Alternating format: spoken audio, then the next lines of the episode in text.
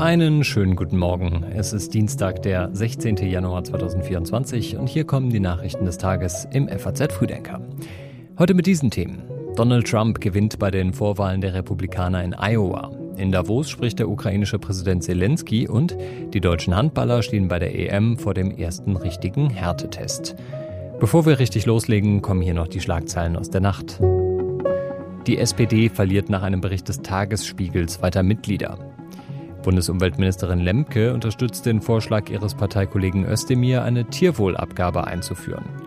Und der israelische Verteidigungsminister Garland hat die intensiven Kampfhandlungen im Norden des Gazastreifens für beendet erklärt. Die Redaktion für die Textausgabe des FAZ Frühdenkers liegt bei Simon Hüsken. Ich bin Tobi Alterhänger. Schön, dass ihr mit dabei seid. In Iowa ist es so gekommen, wie es erwartet worden war. Donald Trump hat die ersten Vorwahlen der Republikanischen Partei gewonnen, und zwar deutlich. We want to thank the great people of Iowa. Thank you. We love you all. What a turnout, what a crowd. Der frühere US-Präsident bedankte sich bei den Menschen in Iowa. Er erreichte am Ende rund 51 Prozent der Stimmen, gefolgt von Ron DeSantis auf Platz 2 und Nikki Haley auf Platz 3 mit knapp über bzw. unter 20 Prozent. Damit hat DeSantis die etwas besseren Aussichten, als Herausforderer von Donald Trump im Rennen zu bleiben, eine Woche vor den nächsten republikanischen Vorwahlen in New Hampshire. Die Vorwahlen in Iowa haben vor allem symbolischen Wert, weil hier nur 40 der insgesamt 2470 delegierten Stimmen des republikanischen Nominierungsparteitags vergeben werden. Trotzdem können Vorwahlen in Iowa ein Momentum auslösen. Schauen wir noch auf die Demokraten. Die Partei von Joe Biden beginnt mit ihren Vorwahlen so richtig erst am 3. Februar in South Carolina. Iowa spielte im Wahlkalender diesmal keine Rolle und dafür gab es vor allem zwei Gründe. Zum einen kritisieren viele Parteianhänger, dass Iowa durch seine überwiegend weiße Bevölkerung und ländliche Prägung insgesamt wenig repräsentativ ist für die demokratische Wählerschaft. Und zweitens ist es bei den letzten Vorwahlen in Iowa 2020 zu einer Panne gekommen, die ein großes Auszählchaos zur Folge hatte. Deswegen halten die Demokraten diesmal in Iowa eine reine Briefwahl ab. Ergebnisse gibt's dann im März. Seit gestern läuft das Weltwirtschaftsforum in Davos und heute sprechen in den Schweizer Alpen unter anderem der ukrainische Präsident Zelensky und der chinesische Premierminister Li Qiang. Volodymyr Zelensky hatte zwar auch schon in den vergangenen beiden Jahren gesprochen in Davos, da war er aber jeweils nur per Videobotschaft zugeschaltet. Diesmal ist er persönlich dabei. Gestern hat sich Zelensky schon mit der Schweizer Präsidentin Viola Amherd getroffen und dabei gab es dann die Ankündigung, dass die Ukraine zusammen mit der Schweiz einen Friedensgipfel ausrichten will, auf höchster Ebene.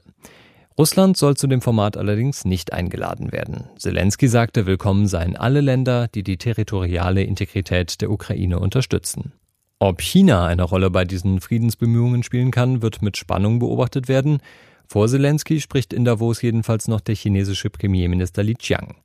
Li ist der ranghöchste Vertreter der chinesischen Regierung, der seit 2017 am Weltwirtschaftsforum teilnimmt. Damals war Präsident Xi Jinping zu Gast. Viele Menschen in Deutschland gehen gerade auf die Straße und demonstrieren gegen die AfD. Viele Menschen erkennen gerade, dass ihre eigene Zukunft in Deutschland in Gefahr ist, wenn Rechtsextreme sich durchsetzen. Und sie sind zu Recht empört und gehen auf die Straße. Denn wenn in deutschen Parlamenten Rechtsextreme sitzen, die in geheimen Sitzungen Deportationen planen, dann ist das eine Schande für Deutschland. So beschreibt es die Antidiskriminierungsbeauftragte der Bundesregierung Ferda Attermann in der ARD. Eine Petition geht jetzt noch weiter. Fast 850.000 Menschen fordern, dem Thüringer AfD-Vorsitzenden Höcke die Grundrechte zu entziehen. Die Petition läuft über die Plattform Campact und fordert von Bundeskanzler Olaf Scholz und allen Parteien im Bundestag, außer der AfD, einen Antrag auf Grundrechtsverwirkung nach Artikel 18 Grundgesetz zu stellen. Dadurch soll Höcke das aktive und passive Wahlrecht verlieren und keine öffentlichen Ämter mehr ausüben dürfen.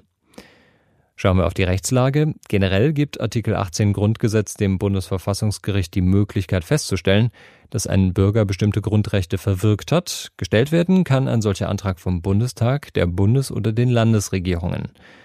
Zulässig ist ein solcher Schritt nur, wenn ein Bürger seine Grundrechte, Zitat, zum Kampfe gegen die freiheitliche demokratische Grundordnung missbraucht hat. Im Fall von Höcke hieße das, Die Verfassungsrichter müssten mit Zweidrittelmehrheit der Einschätzung folgen, dass er die Kernelemente der Verfassung durch fortgesetzte aktiv-aggressive und staatsfeindliche politische Betätigung bewusst bekämpft. Maßgeblich sind hier nur persönliche Äußerungen Höckes. Es ist außerdem juristisch umstritten, ob Karlsruhe einem Bürger tatsächlich auch die Wählbarkeit aberkennen darf. Unterdessen wurde bekannt, dass der AfD-Co-Vorsitzende Kropala 2021 offenbar an einem geheimen Treffen von Rechtsextremisten und ihnen nahestehenden Unternehmern teilgenommen haben soll. Dabei soll es sich um ein Treffen der sogenannten Düsseldorfer Runde gehandelt haben.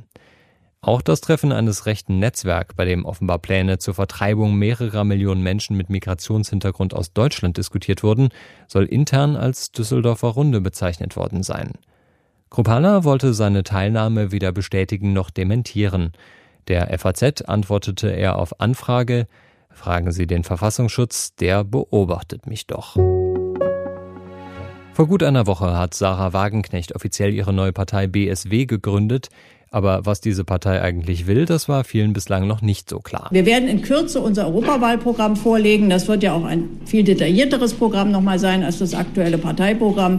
Wenn Sie das neben die Programme anderer Parteien legen, glaube ich, werden sich keine Fragen mehr stellen, wo die Unterschiede sind. So hat es Sarah Wagenknecht angekündigt und ein Entwurf dieses Programms für die Europawahl liegt der FAZ jetzt vor. Darin ist eine gehörige Portion Skepsis gegenüber der EU formuliert. Unter anderem heißt es, die Europäische Union in ihrer aktuellen Verfassung schade der europäischen Idee. Das BSW fordert außerdem ein Moratorium für die EU-Erweiterung und lehnt die Aufnahme von Beitrittsverhandlungen mit Moldau, Georgien und der Ukraine ab. Die deutsche Wirtschaft schrumpft. Es ist das neunte Mal in der Geschichte der Bundesrepublik, dass Deutschland in eine Rezession rutscht und trotzdem blicken Topmanager optimistisch ins neue Jahr. Schauen wir zunächst auf die Zahlen. Das reale Bruttoinlandsprodukt ist im vergangenen Jahr um 0,3 Prozent zurückgegangen. Das zeigen vorläufige Berechnungen des Statistischen Bundesamts. Damit verliert die deutsche Wirtschaft auch im internationalen Vergleich weiter an Boden. Nur Japan hat sich seit der Corona-Pandemie ähnlich schwach wie Deutschland entwickelt.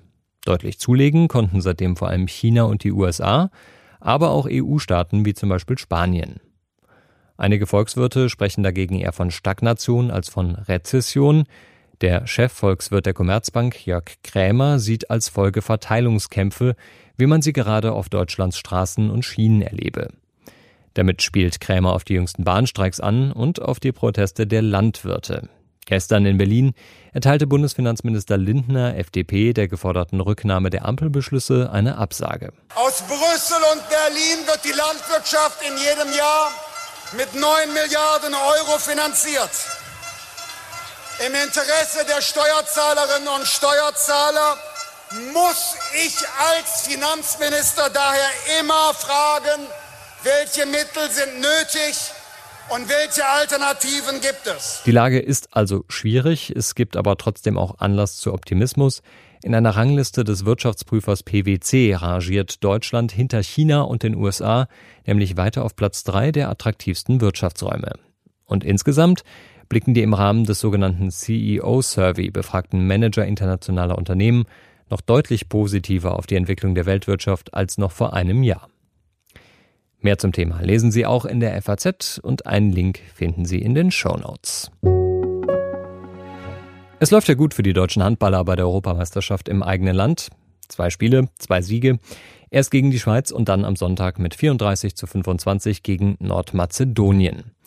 Damit stehen die Spieler von Trainer Alfred Gislason schon in der Hauptrunde, aber es kommt noch ein echter Härtetest. Denn heute Abend geht's im letzten Spiel der Vorrunde gegen Mitfavorit und Rekordweltmeister Frankreich. Ein krasses Spiel erwartet dementsprechend auch Spielmacher Juri Knorr. Und Torwart David Späth sieht die Favoritenrolle klar verteilt. Ja, also Frankreich ist die Top-Nation, alles Weltklasse-Spieler und äh, wir müssen halt voller Fokus in dieses Spiel reingehen. Frankreich ist immer der Favorit und wir schauen auf uns und wenn wir unser Spiel auf die Platte bringen, dann sind wir ein guter Gegner und glaube ich, können da gut mithalten. Zumal es für Frankreich noch richtig um was geht. Die Franzosen haben nämlich nur unentschieden gespielt gegen die Schweiz. 26-26 und würden deshalb die Punkte gegen Deutschland natürlich gerne mit in die Hauptrunde nehmen. Das Spiel verfolgen können Sie natürlich wie immer im FAZ Live-Ticker. Und wir schauen noch kurz nach Los Angeles. Da sind heute Nacht die Emmys verliehen worden, die wichtigsten Fernsehpreise der Welt.